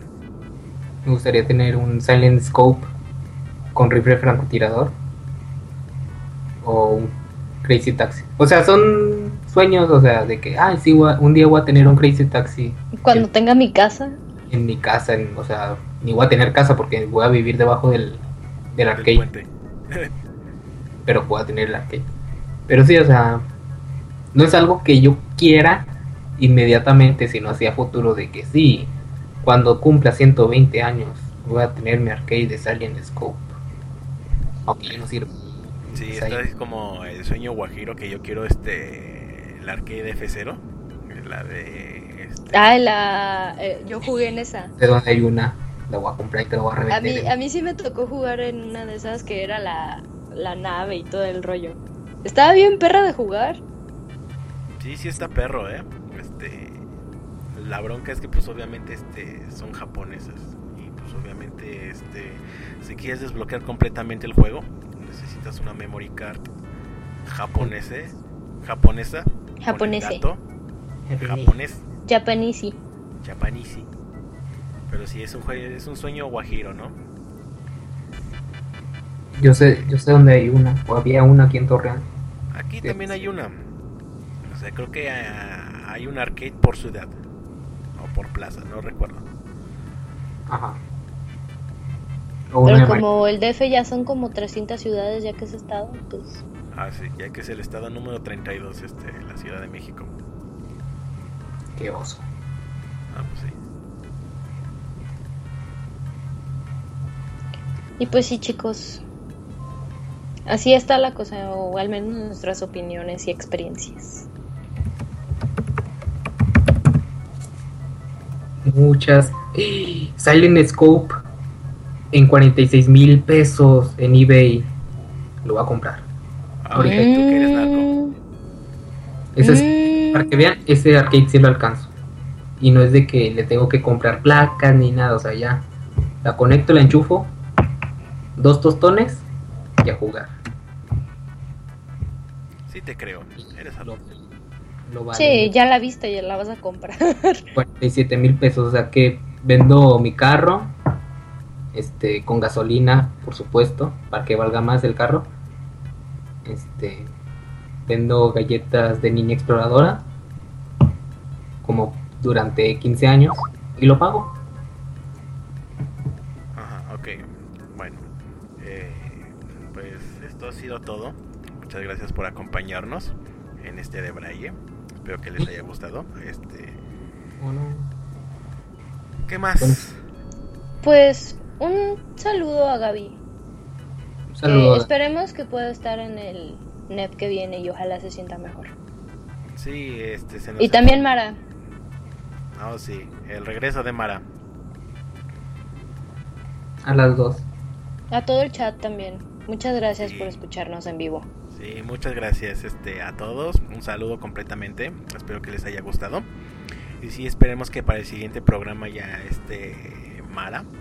Porque obviamente el siguiente programa nos vamos a poner un poco íntimos, Sensuales. Sensuales.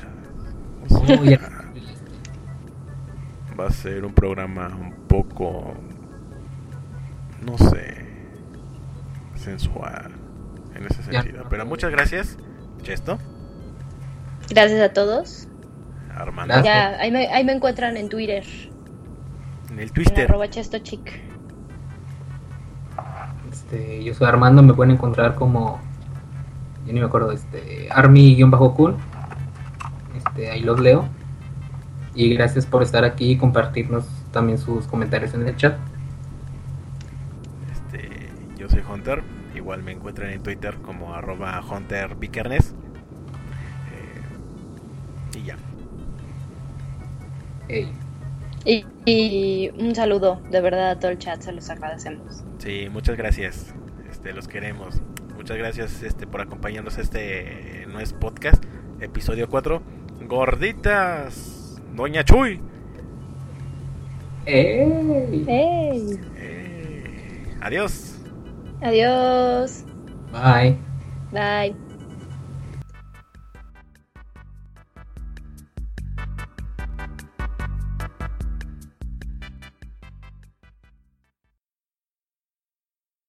Ride 'em, cowboy.